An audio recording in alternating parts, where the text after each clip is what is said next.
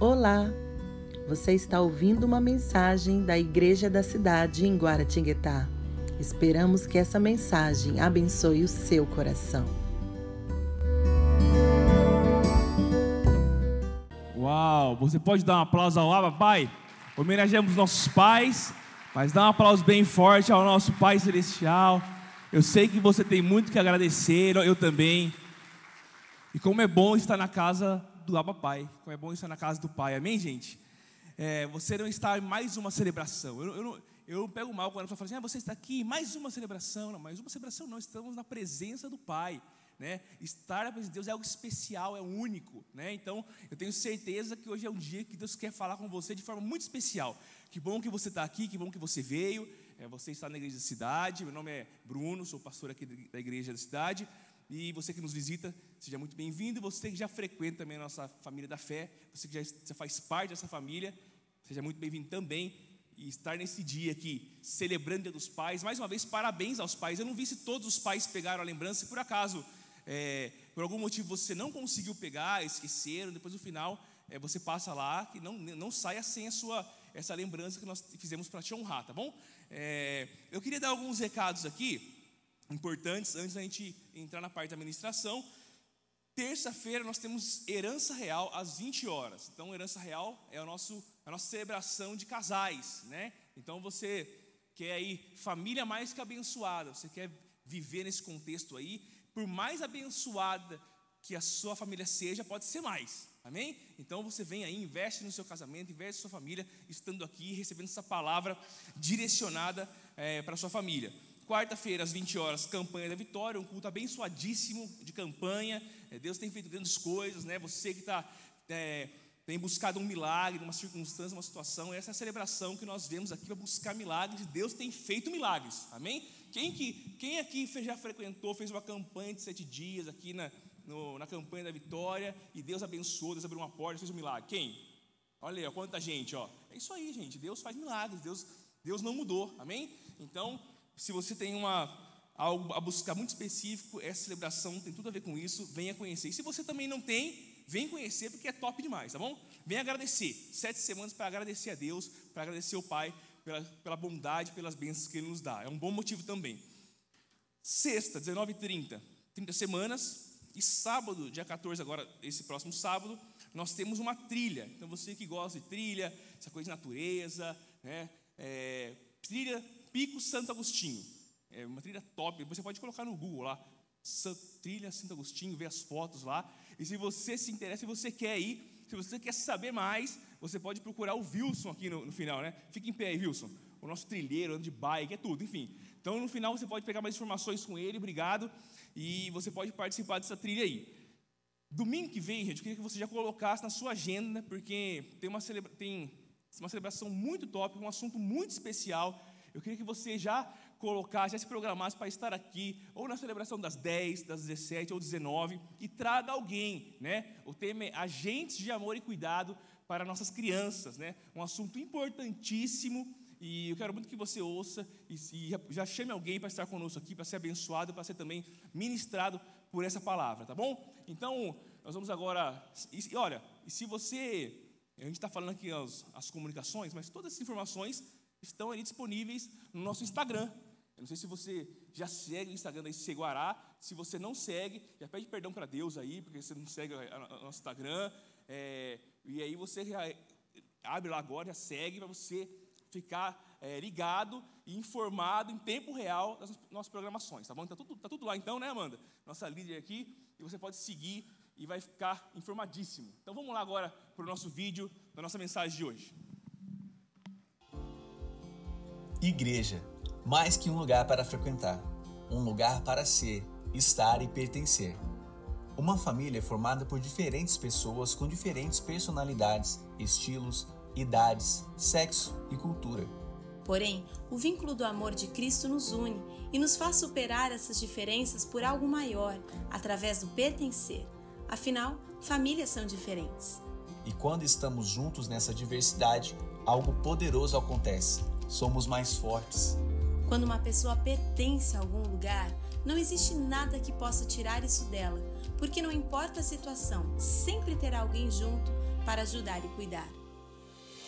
E uma igreja saudável, uma igreja família é assim: um lugar onde nos reunimos, celebramos, crescemos e congregamos através da adoração, da comunhão e dos testemunhos que temos uns com os outros.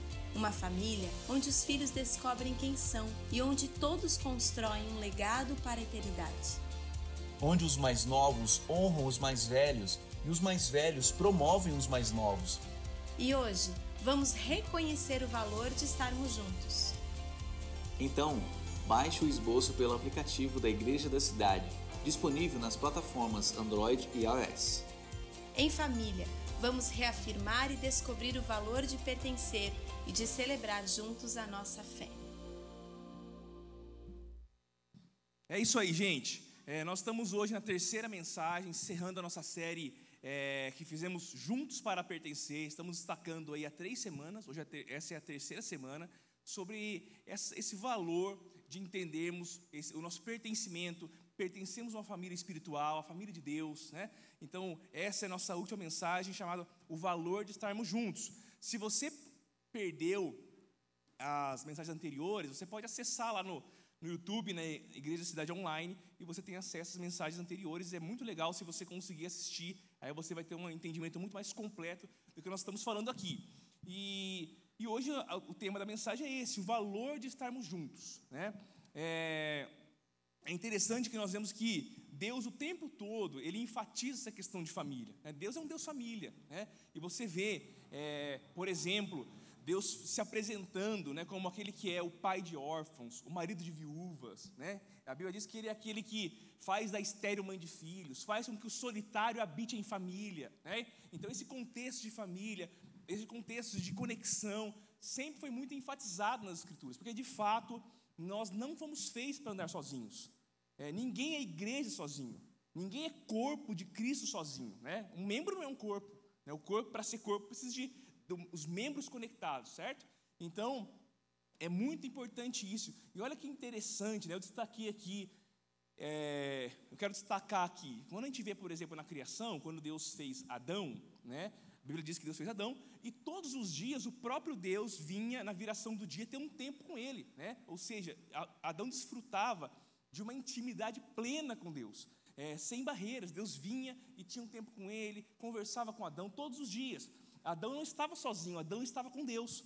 Mas chegou algum, em um momento que Deus diz assim: ó, não, é, não é bom que o homem seja só.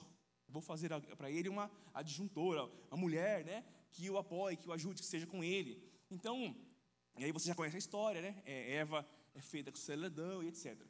Mas o que eu queria destacar é que é, esse episódio destaca algo muito importante. O que? Gente precisa de Deus, mas gente precisa de gente. Né? Deus entendeu que ele precisava de alguém igual a ele, com quem ele se conectasse. Então, a plenitude, de fato, só pode ser desfrutada quando nós temos uma conexão plena com Deus, mas também com as pessoas, mas também com a família. E é óbvio que eu quero falar de família biológica, né? mas também destacar aqui nessas mensagens a família espiritual. Nós somos chamados para pertencer. Nós somos chamados para. E esse pertencimento é uma necessidade nossa. Todos nós buscamos isso, né? Ter um, ter um lugar onde nós nos sentimos parte, onde nós pertencemos, né? E a igreja e a família de Deus vem para suprir isso, né? Você não precisa andar sozinho, você não precisa é, é, estar desconectado. Deus quer que você se conecte. E eu queria ler aqui em Atos 2, que é aquele versículo do, Pentecostes. Vocês viram aqui, né? Da semana, da semana passada para essa, já aumentou várias garrafas aqui, porque o pessoal viu que eu bebo bastante água, né? E aí, ontem eu estava aqui no Eleve e o pessoal teve que dar encher umas seis vezes o copo. Eu falei, ah, deixa, deixa para lá, vou colocar umas garrafas lá, ele se vira. É... Próximo é aquele squeeze, aquele, aquela jarra grande com canudo só aqui, para economizar. E eu queria ler aqui assim, Atos 2 diz o seguinte, ó. Atos 2, 42 e 46. Eu vou ler aqui com vocês, ó. Eles se dedicavam ao ensino dos apóstolos e à comunhão, ao partir do pão e às orações todos os dias continuavam a reunir-se no pátio do templo, com alegria e sinceridade de coração. Quando a gente vê o relato do Pentecostes, de Atos 2, da vinda do Espírito Santo, o que, o que de imediato chama atenção é o poder, né? Veio como línguas de fogo sobre eles, e eles começavam, começaram a orar, e aí depois Pedro prega, e não sei quantos mil se convertem de uma só vez. Então a questão do, do, do poder do Espírito Santo fica muito evidente, mas tem algo destacado aqui muito forte, que virou uma chave na, na igreja primitiva, que tem tudo a ver com o avivamento. Né? Par, depois da vinda do Espírito Santo, eles, a igreja começou a valorizar a comunhão de uma forma sobrenatural. Eles queriam estar juntos, eles valorizavam. Então, a comunhão é uma evidência de avivamento. Em um ambiente de avivamento, conexões acontecem. Pessoas se, é, andam juntas. Né? A comunhão é valorizada. A gente leu aqui no dízimo, né? a, a, a Rose leu aqui, que era um nível que eles não, não julgavam ser coisa nenhuma. Eles tudo, tudo era comum, um ajudava o outro, um supria do outro, não tinha esse apego, né? porque é, é, o ambiente, a comunhão era valorizada. É, isso tem tudo a ver com o avivamento. E essa comunhão, quando a gente fala aqui de o valor de estarmos juntos, não é aquele estamos juntos que a gente está acostumado, né? É isso aí, estamos juntos. Porque a gente fala tanto isso aqui que virou tipo um. E aí, né? E aí, beleza? Tipo assim, oh, juntos, hein? Estamos juntos, estamos juntos. Mas é. Tal, talvez por tanto falarmos, até perder um pouco o peso do que é estamos juntos, né? Porque a, às vezes o dizer estamos juntos não quer dizer nada. Né? Estamos juntos, estamos juntos e é só isso, e fica só nisso mesmo. Mas o estar juntos aqui, estamos falando de conexões profundas, de vida na vida, de uma coisa realmente é, espiritual. A palavra comunhão vem do grego koinonia, significa fraternidade, associação, comunidade, comunhão, participação conjunta e que demonstra um compromisso. Então é um compromisso, é uma conexão, é um elo forte de comunhão, é algo realmente poderoso. E nós precisamos entender e viver. Deus quer nos levar a viver isso. Gente, um ambiente de comunhão verdadeira é, um grande, é uma grande evidência de avivamento nos dias de hoje. Hoje, relacionamentos profundos são, é coisa rara.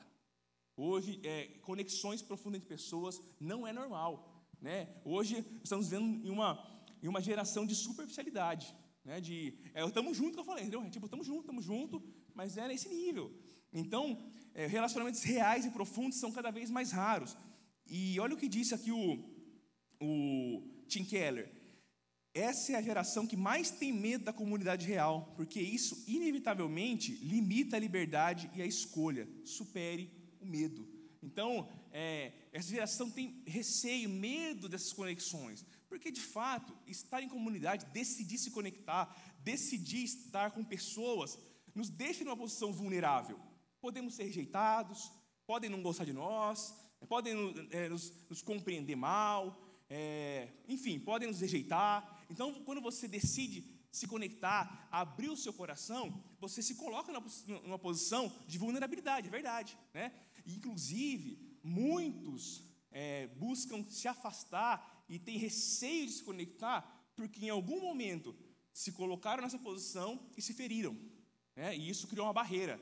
Não, eu não vou. Não, eu vou aqui, mas também nunca mais eu vou confiar em ninguém dessa forma. Nunca mais eu vou abrir meu coração e me expor dessa forma. Então, é comum nós ouvirmos coisas desse tipo. E por, então, é, é, nós estamos vivendo num contexto onde essas conexões são evitadas.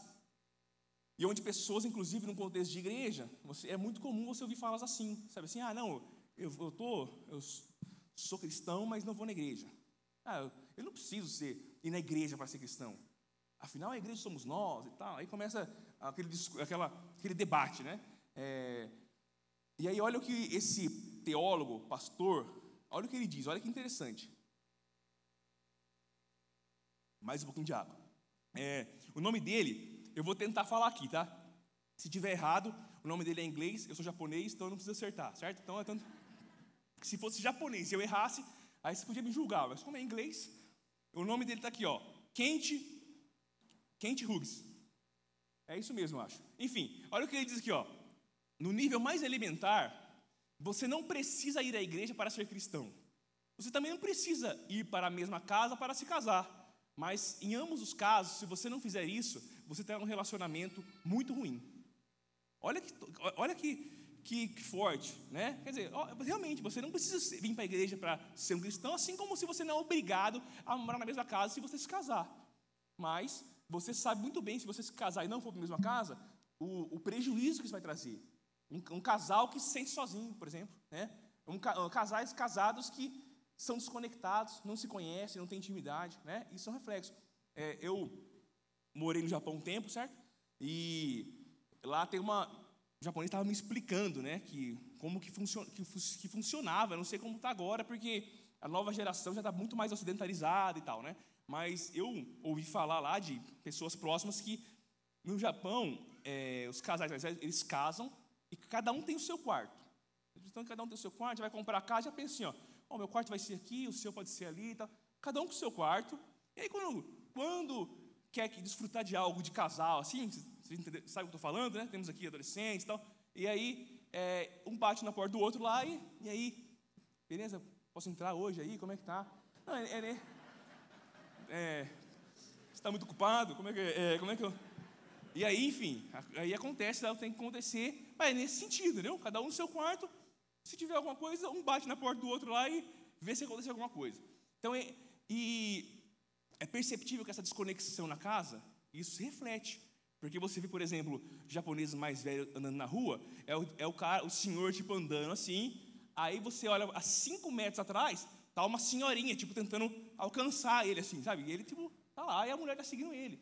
Então você percebe que o prejuízo que isso traz, né? Como que essa desconexão no ambiente familiar, é óbvio que gera uma desconexão é, na vida como um todo, certo?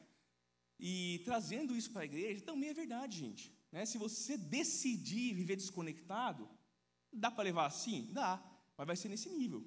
Mas, tipo assim, você vai perder muita coisa.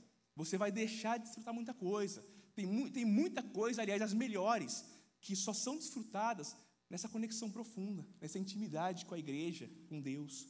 Então, quando a gente está falando de conexão, de valorizar o estar junto, é entender que algumas coisas Deus vai fazer através de outros na nossa vida. Nós precisamos uns dos outros. Deus quer nos levar para esse nível de intimidade, de conexão, porque Deus quer fazer coisas maiores na nossa vida. Né? Então, a gente vai aprender aqui através do batismo de Jesus, dessa passagem do batismo dele, que está lá em Mateus 3. Se você trouxe a Bíblia, pode abrir. Mateus 3, 3 a 17. Se você quiser acompanhar por aqui também vai estar passando. E vamos aprender o poder que há no estar juntos com a família de Deus. Então, olha só. para vivenciar o poder que há no estar juntos com a família de Deus, primeiro, aprenda a ir em direção às conexões de valor. Aprenda a ir em direção às conexões de valor. Mateus 3,13 diz o seguinte: ó, naqueles dias, Jesus foi da Galiléia até o Rio Jordão, a fim de ser batizado por João Batista. Gente, olha só a intencionalidade. Jesus é, dispensa comentários, decidiu ele ir até João Batista. Se tinha alguém que podia falar assim, ó, é, o seguinte, quem quiser falar comigo, estou aí, viu? Pode vir que eu, é, o interessado que vem falar comigo, afinal de contas, sou filho de Deus, né? É, eu imagino que muita gente queria falar comigo, estou aqui de boa. Ele podia simplesmente esperar, ele podia simplesmente ficar de boa.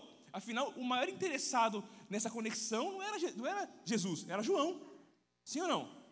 Mas Jesus decide ir até João. Ele é intencional, ele vai até João.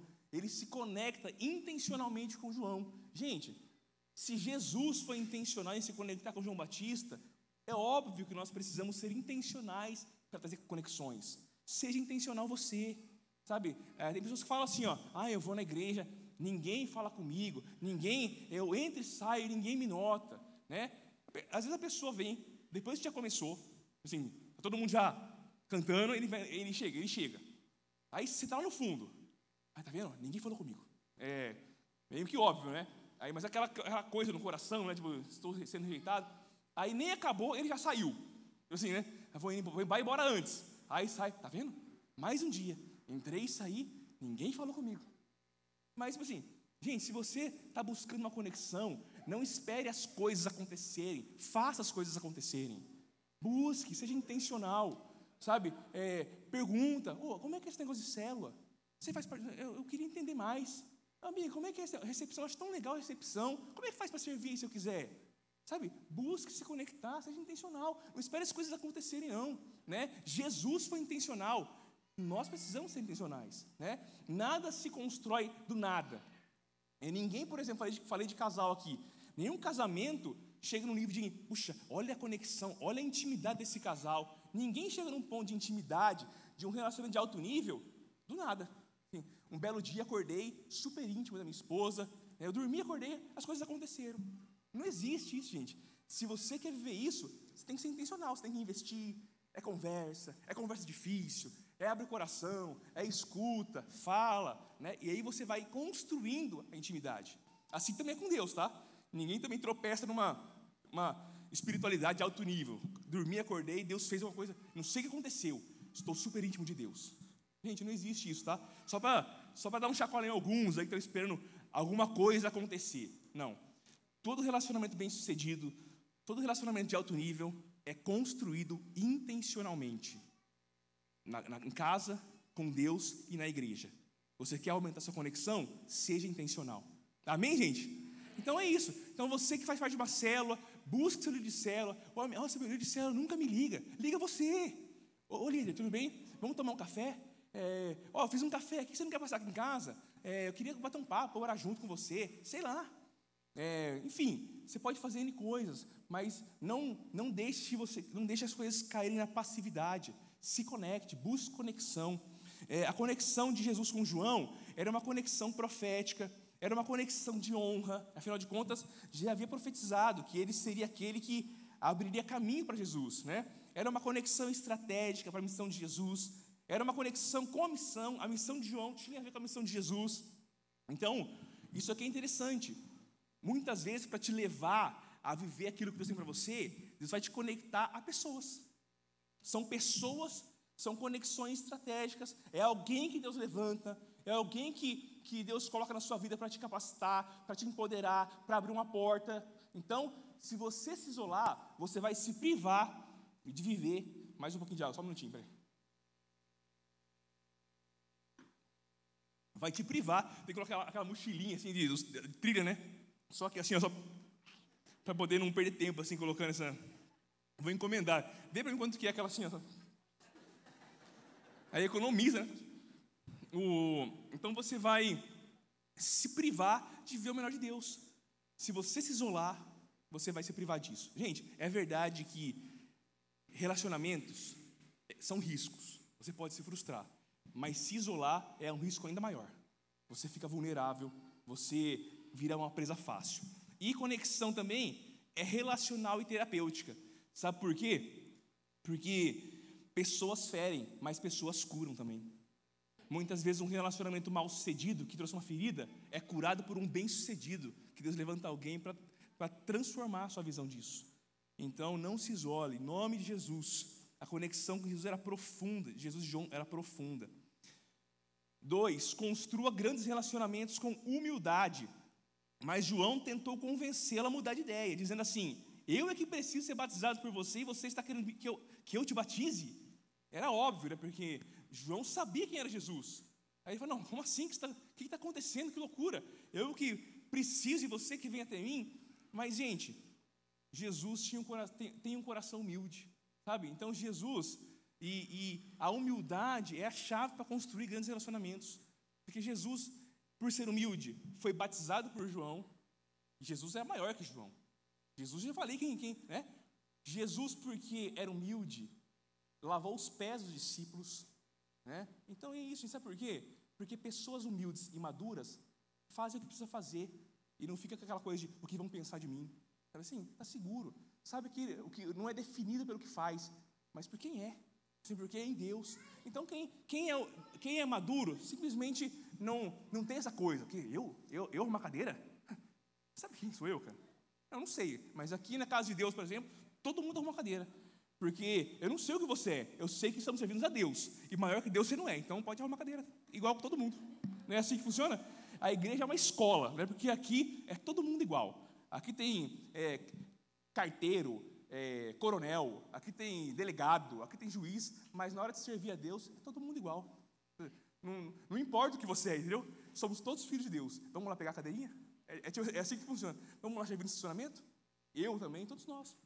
Então a igreja, se você quiser, ela te ajuda muito a ser humilde. né? E a questão da humildade, gente, sabe? Se tem uma coisa que tem destruído muitos relacionamentos é o orgulho, sabe? É vaidade.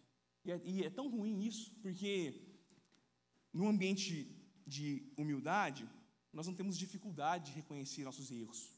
Nós não temos dificuldade é, de, de nos conectarmos e entender o valor das coisas. Por exemplo, eu estava. Teve uma época, vou dar um. Eu vou aproveitar aqui o ensejo do Dia dos Pais e vou contar uma história aqui. Antes, vou tomar mais um pouquinho de água. Eu tive um problema. Eu tive um problema muito grave com meu pai, aproveitando o Dia dos Pais. E aí eu fiquei aqui, ele ficava naquela indas e vindas para o Japão, né? não sei se você tem algum amigo japonês, mas era comum isso, né? É, o pai ficar indo e voltando, indo e voltando, indo e voltando. E nisso ele ficou, ficou fora muito tempo. Né? Então, muitos momentos da minha vida, eu não tinha meu pai comigo. E isso foi criando um, uma rejeição, né? uma, uma, uma ira, uma revolta. Eu, durante muito tempo, é, me envolvi com, com coisas que não devia, inclusive tinha a ver com essa orfandade que eu sentia de abandono. E aí, depois de um tempo, eu fui para o Japão né, é, com ele, e, foi muito ruim, porque eu fui morar na casa dele, eu era, eu era já quase, tinha quase 18 anos, mas ainda não, fazendo 18, e ele, e eu era rebeldão mesmo, e ele queria me confrontar, e o sentimento que vinha era assim: quem é você? Agora você quer ficar me dando lição? Nunca teve comigo, agora quer vir é, dizer o que tem que fazer? Era essa a postura. A minha vontade era só esperar um momento para jogar tudo na cara dele, entendeu? Quem era você? Agora não, agora eu sou homem, o que você vai querer fazer? Era nesse nível, é, uma revolta mesmo. E eu comecei a, nesse processo, eu me afastei, fui para longe, e nesse processo eu me converti, né? Aí eu comecei a ir à igreja e tal, puxa, foi uma coisa, foi um encontro com Deus, algo extraordinário, sabe, mexeu com meu coração, muita coisa foi curada, foi impactante. É, quem tem um encontro com Deus sabe como é que é, né? E aí chegou, eu estava fazendo uma oração assim para Deus, sabe? Ah, Deus, que maravilha, como é bom estar na tua presença, Deus. Deus, eu quero ter uma intimidade de pai e filho com você, Deus. Me leva fazendo essa oração de quem quer mais de Deus. E aí, eu entendi, levantou porque eu estou falando longe aqui, né? Eu vou falar mais perto. É, e aí, o pastor da igreja, assim, né? Pegou o microfone um, um belo dia. Sabe aquele dia que parece que você está sozinho na igreja? Não sei se, se, se já aconteceu com você. Parece que a pessoa que está pregando ou, ou fez algum momento, parece que ela falou com você. Assim, é algo. Quem teve uma experiência assim? Parece que está na igreja, aquele negócio foi para você. Tava assim, tava aquele dia. Aí o pastor pegou e falou assim, ó, olha, eu tem alguém aqui, tem uma pessoa aqui que está orando para Deus assim, ó. Ela pede para Deus assim: Ah, Deus, eu quero ter uma, uma intimidade de pai e filho com você. Não, era a minha oração, gente. É tipo assim, é. Mas amigo, você nem sabe o que é isso. Você não sabe o que é uma intimidade de pai e filho. Deus está falando aqui agora. Se conserta com seu pai. Aí deu essa palavra, né? Falei, meu Deus, é para mim mesmo. É, só que como foi uma palavra meio assim, indigesta, na hora eu já, já racionalizei, né? Ah, mas se bem que tem um monte de gente aqui também, né? Acho que deve ser do. Quantas pessoas não devem orar assim né? é, no, no, seu dia a dia? Todo mundo quer uma intimidade com Deus. Certeza que deve ser para outro, né? Aí deixei passar, afinal de contas era uma coisa que não era fácil. Aí eu enfim, meses se passaram, caiu no esquecimento. E aí, eu, no processo de conversão, eu tive uma recaída, porque eu tinha envolvimento com bebida, com droga e cigarro. É, e aí, com bebida e droga, na hora, foi um milagre, venci. Mas o, o cigarro ficou. E aí, mas estou limpo hoje, tá? Já faz mais de uma semana que eu não fumo, já está tudo certo. Brincadeira. E aí, é, Agora, é, e o que aconteceu? Eu peguei tive uma recaída e estava muito difícil. Aí chegou uma irmã, uma japonesa, né? Que estava no Japão, lembra? Estava no Japão, uma japonesa mesmo. Ela chegou na igreja, teve um, teve um encontro com Deus, ela foi testemunhar na frente lá. Ela chegou lá, amigos, só que em japonês, óbvio, né? Que, amigos, olha, eu cheguei aqui semana passada. Que maravilha, como Deus é bom, como Deus é maravilhoso, porque eu fumei por 20 anos, né? 20 anos fumando, não sei o que aconteceu, eu fiz uma oração aqui e Deus me libertou. Sabe, eu olho para o cigarro assim, dá nojo agora do cigarro, eu não, eu não consigo fumar mais. E assim, eu, eu ouvi aquele testemunho, né? Aí qual seria a postura de alguém maduro, né? É, uau, glória a Deus, porque Deus fez na vida dela, Deus pode fazer na minha também. Né? Testemunho é faz de novo. É isso, Deus. Eu, amém, eu também quero. Essa seria a postura de alguém maduro. Mas qual foi a minha postura? Não acredito. Eu estou aqui há seis meses pedindo isso a Deus. A mulher chegou ontem aqui. Não, certeza, Deus tem pessoas, realmente, Deus tem seus filhos prediletos mesmo. É, meu coração azedou, gente. Eu estou confessando aqui, fiquei mal, né? Fiquei mal. Aí chutei o balde mesmo, chutei o balde, falei, ah, quer saber? Se Deus também não me ajuda, e vou também vou, agora não estou nem aí. Aí fazia aquelas coisas assim, sabe, de, eu vou falar aqui, vocês vão dar risada, mas eu tenho certeza que alguém já fez também coisa parecida, sabe? Aí eu pegava o cigarro assim, né? Ó, se Deus não quiser que eu fume, não vai acender o isqueiro agora. Sabe esse tipo de coisa? Aí, tipo, não acendia, né? Aí, não, mas não pode estar tá ventando. Deus, se o Senhor não quiser que eu fume, aquela nuvem agora vai passar. Sabe esse tipo de coisa aqui? Eu não vou nem falar para você levantar a mão. Quem, levante a mão quem já fez algo assim. Não vou nem falar, porque é, eu quero te expor, não quero te levar a mentir, porque você não vai levantar, vai, acabar pecando aqui na, na, igreja. Mas eu fiz direto, sabe? Hoje tem vergonha, sabe? Eu fico pensando, Deus, assim, ó, meu Deus, que, que oração é essa que Ele está fazendo, gente? Deus é muito paciente, Deus é bom, gente, Tu és bom, Tu és bom. É, Deus é paciente demais com a gente. É, e aí, eu já chutei o balde mesmo e falei, ah, quer saber e tal. E eu não conseguia acreditar mais que Deus ia fazer nada para me ajudar. Né? Eu já falei, ah, Deus não fez até agora, vai fazer mais. Aí chutei o balde. Aí esse pastor, meses depois, né, falou assim: Olha, tem alguém aqui. Toda vez que ele falava que tem alguém aqui, eu sabia que alguma coisa é, que, olha, você está você tá lutando contra algo e você já nem consegue mais acreditar que Deus vai te ajudar. Você não confia que Deus vai te ajudar. Sabe por que você não confia que Deus vai te ajudar? Porque você não confia no seu pai. Se conserta com seu pai de novo. Eu falei, meu Deus, agora, agora sou eu mesmo. Hum, já entendi. E aí eu, aí eu não dei desculpas mais, mas não, vou ter que resolver isso aí, vou ter que resolver. Só que, gente, era muito difícil. Quando eu cheguei meu pai assim, eu, hoje, aí a, a, minha esposa teve um, um, testemunho de restauração muito forte com o pai dela. Depois ela vai contar numa, numa oportunidade, né? Deus fez algo lindo. É, inclusive ele estava lá entre a vida e a morte, sabe? E aí ela, a gente foi numa célula, olha como a célula nos abençoa e nos edifica. Quem tem, quem tem célula aí? Célula é isso aí, gente. Isso aí foi numa célula. O que eu vou contar agora foi numa célula. Aí ela falou assim: olha, gente, meu pai está entre a vida e a morte.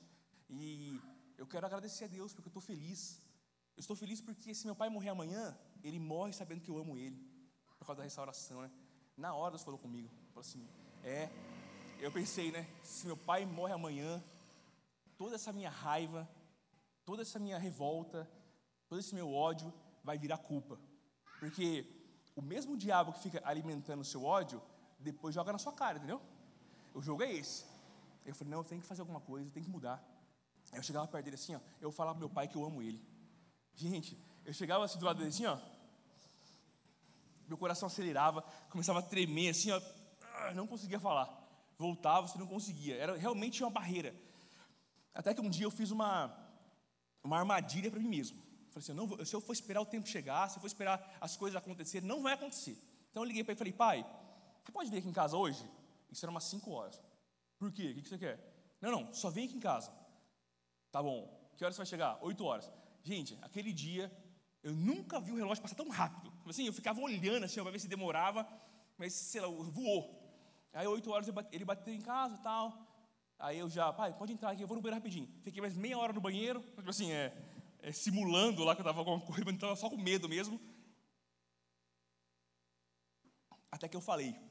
Eu falei, pai, então, na hora que eu falei pai, saiu. Eu queria pedir perdão para o Senhor, porque nesse processo todo, Deus já tinha ministrado no meu coração, sabe?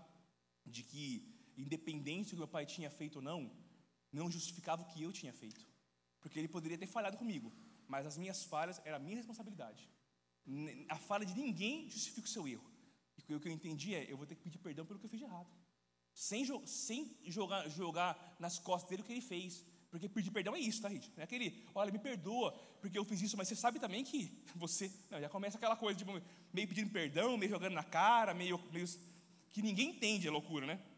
Eu falei, olha, Deus, olha, pai, é, eu queria pedir perdão para o senhor, porque o senhor foi embora para o Japão, E eu me senti abandonado, sabe? É, eu sei que o Senhor estava querendo me dar o melhor, estava trabalhando, mas a minha sensação foi essa. Aí eu sei que eu fui rebelde tantas vezes, desonrei, mas eu queria pedir perdão para o Senhor e falar que eu amo você. Óbvio que eu não consegui falar assim, né? Já comecei a chorar, assim, já, e aí abracei ele lá e tal. E ele ficou meio travadão, assim, tentando se justificar. Mas, gente, aquele dia, aquele dia, houve um romper pessoal, emocional e espiritual na minha vida, sabe?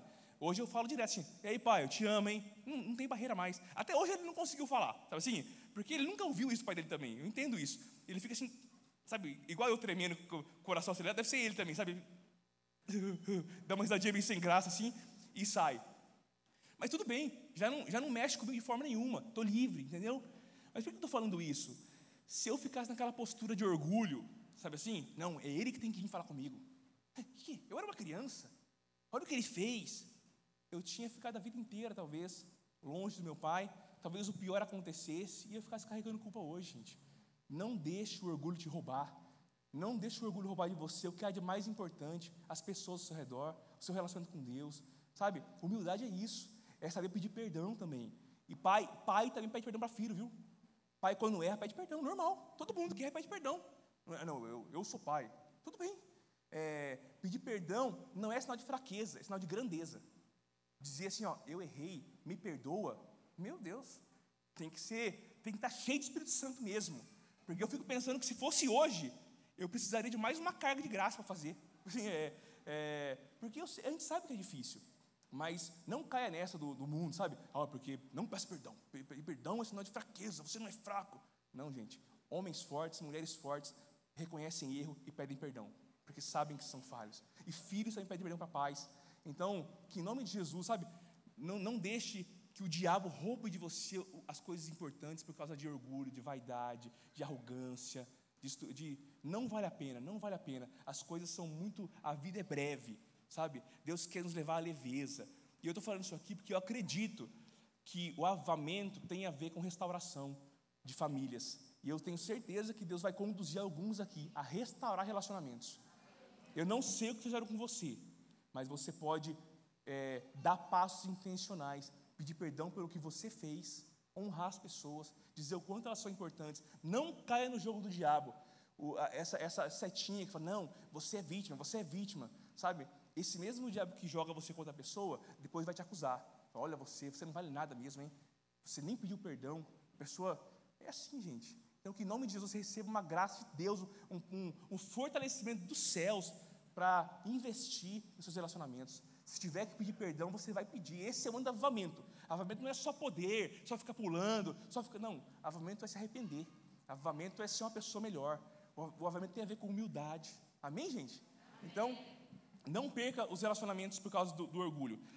Viva num ambiente de humildade.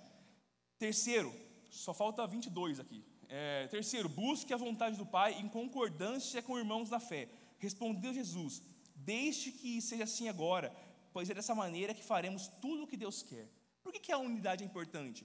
Porque na unidade nós temos mais força para fazer a vontade de Deus.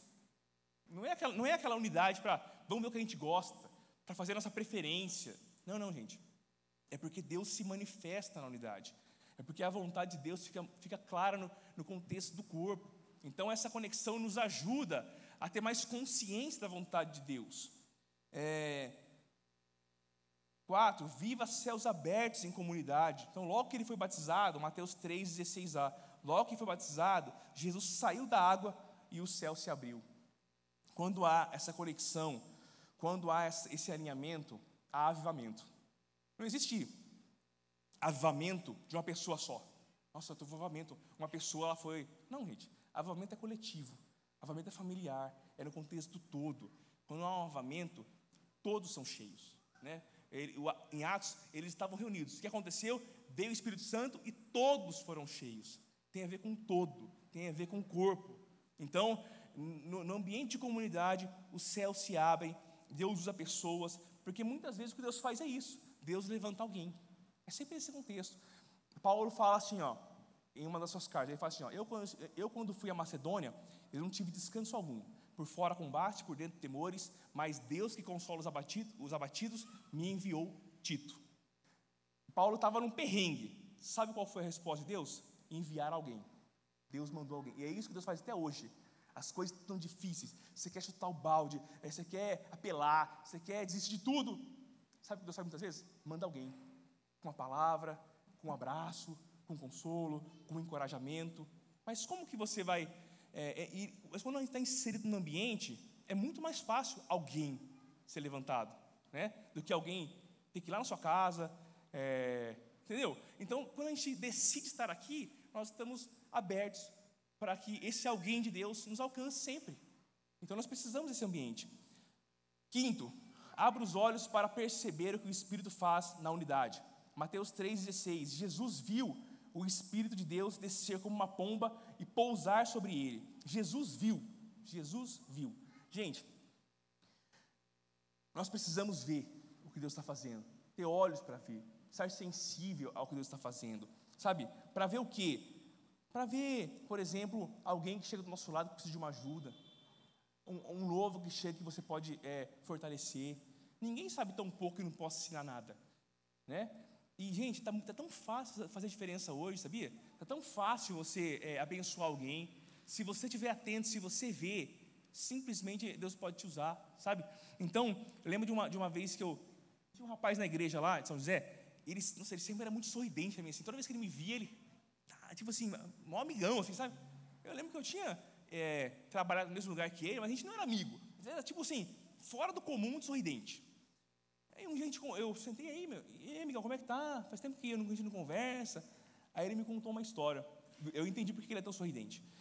Aí eu falei assim, nossa, Bruno, tô bem pra caramba, cara. Sabe meu pai? Meu pai sempre fala de você, cara. E eu nem lembrava que era um menino, imagina o pai dele. Aí eu falei assim, seu pai? É quem que é seu pai? Aí ele tentou contar lá, eu lembrei. Teve um dia que eu, eu, eu trabalhando no correio, aí tinha um, um rapaz que era terceirizado, ele estava muito mal naquele dia, assim, sabe, que estava meio chorando pelos cantos. Eu falei, o que está acontecendo? Ah, um problema familiar aí e tal. Eu falei, ah, posso orar por você então? Ah, ora aí então. Né? E aí, cheguei no cantinho lá e fiz uma oração bem rápida, assim, sabe? Estava trabalhando, né? Não é aquela oração que você fica, vamos lá, então vamos lá. É Deus em nome de Jesus, tipo assim, sabe? Uma oração assim, abençoa ele, abençoa a família dele e tal. Ele chorou bastante. Mano, obrigado, qualquer coisa, estamos aí. E foi embora. Esse rapaz era o filho desse cara. Ele falou assim, Bruno, meu pai sempre fala de você, cara. Porque ele disse que você orou por ele um dia. E foi assim, bem espontâneo mesmo. E não sei se você sabe o que estava acontecendo, mas ele ele estava para sair de casa, né? Ele falou, pediu o divórcio da minha mãe, estava para sair de casa. É, e ele disse que naquele dia que recebeu uma oração, alguma coisa aconteceu dentro dele, sabe? Ele decidiu permanecer, lutar pela família. E Bruno, meu pai é outro homem hoje, cara. É, algo mudou depois daquela oração. Gente, eu nem lembrava daquela oração. Foi uma oração assim, sabe, bem rápida mesmo. Eu não falei nada, só fiz uma oração breve. Mas quando a gente consegue enxergar as pessoas ao nosso redor, pequenas coisas podem fazer muita diferença. Detalhes, gente, detalhes. As pessoas estão, estão, estão precisando de algo. Um dia, eu, esses dias eu mandei uma mensagem para minha prima, é, lá do Paraná. Falei, eu preciso, eu quero evangelizar ela, tal. Orei. Eu só falei assim, ó, oi prima, tudo bem? É, estou orando por você. Precisa de algo específico que eu possa orar? A minha ideia era só fazer, falar isso aí, para gerar uma conversa, né, e eu falar, olha, porque Jesus. Depois eu entrar na conversa. Nem precisou, gente, nem precisou. A hora que ela ouviu isso, ela falou assim, ó, já chorando já. Meu Deus, que coisa maravilhosa. Alguém orando por nós, eu nem pedi. Minha vida está difícil mesmo. Ora por isso, ora por aquilo. Muito obrigado, porque isso me ajudou muito. Saber que você está orando por mim é, trouxe uma paz no meu coração. Estou sentindo Deus aqui agora. Gente, só uma mensagem de texto falando: Eu estou orando por você. Mudou o dia de alguém. Eu tenho certeza que não tem ninguém aqui tão ocupado que não possa mandar uma mensagem no WhatsApp falando: Estou orando por você. Ou seja, eu tenho certeza que todos nós podemos fazer um pouco mais. Todos nós podemos estar um pouco mais sensível e ser um pouco mais intencionais para abençoar alguém. Todos nós. Aliás, eu queria fechar com esse desafio. Essa semana, manda um WhatsApp para alguém. E aí, estou orando por você, viu? Precisa de alguma coisa? Ou honrando alguém. Olha, muito obrigado, porque num momento muito, muito específico você me ajudou. Continua buscando, sabe? Estou orando por você, pela sua família. Que Deus te abençoe. Algo tão simples pode mudar o dia. E quem sabe como foi aquele homem salvar uma família. Amém, gente? Então, abra os seus olhos, que Jesus nos ajude a ver Que a gente não fique tão obcecado com o que ainda não aconteceu, com o que está difícil, com a minha vida que está acontecendo. Que a gente consiga, por alguns momentos, tirar os nossos olhos do nosso umbigo e olhar ao nosso redor. Só isso pode mudar tudo. E por último, tenha sua identidade afirmada pelo Pai. E do céu veio uma voz que disse: Este é o meu filho amado, que me dá muita alegria. Deus afirma a identidade e o valor de cada um na unidade. É incrível como Deus levanta a gente assim no nosso meio para nos dizer o quanto somos importantes. Foi nesse foi normalmente assim que um dia eu ouvi assim, ó, uma frase que mudou minha vida. Sabe qual foi a frase? Foi só assim, ó. Eu estava aqui parado, chegou o irmão Bruno. Deus te ama, cara. Deus te ama do jeito que você é. Parece uma coisa tão óbvia, né? É meio que você vem em para-choque de caminhão. Deus te ama. Mas naquele dia, Deus levantou alguém. E uma palavra que foi, sabe aquela palavra que você foi diferente, entrou no coração, assim, sabe? Falei, meu Deus, nem eu gosto de mim e Deus me ama. Aquela palavra mudou algo. Mas o que eu estou querendo dizer aqui?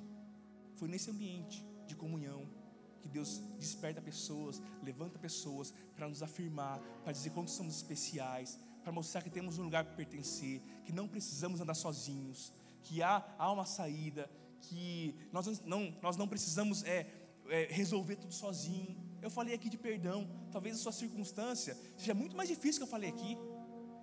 É, talvez você, seu pai já nem já morreu e você carrega algo. Como que eu faço, pastor? Se você precisa de ajuda, vem falar com a gente aqui. Você não precisa resolver nada sozinho. Estamos num ambiente de família, de igreja. Estamos aqui para te ajudar.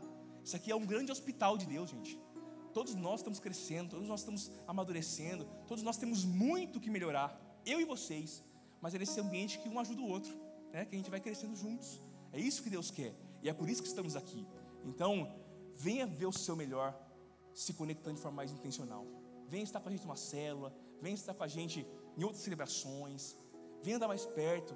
É importante estarmos juntos. Você é importante e especial. Deus não te fez para andar sozinho. Você tem uma família, a família de Deus. Você faz parte de uma família. Esse é o seu lugar. E é nessa comunhão que você vai viver o máximo, vai viver tudo aquilo que Deus tem para você. Amém, gente?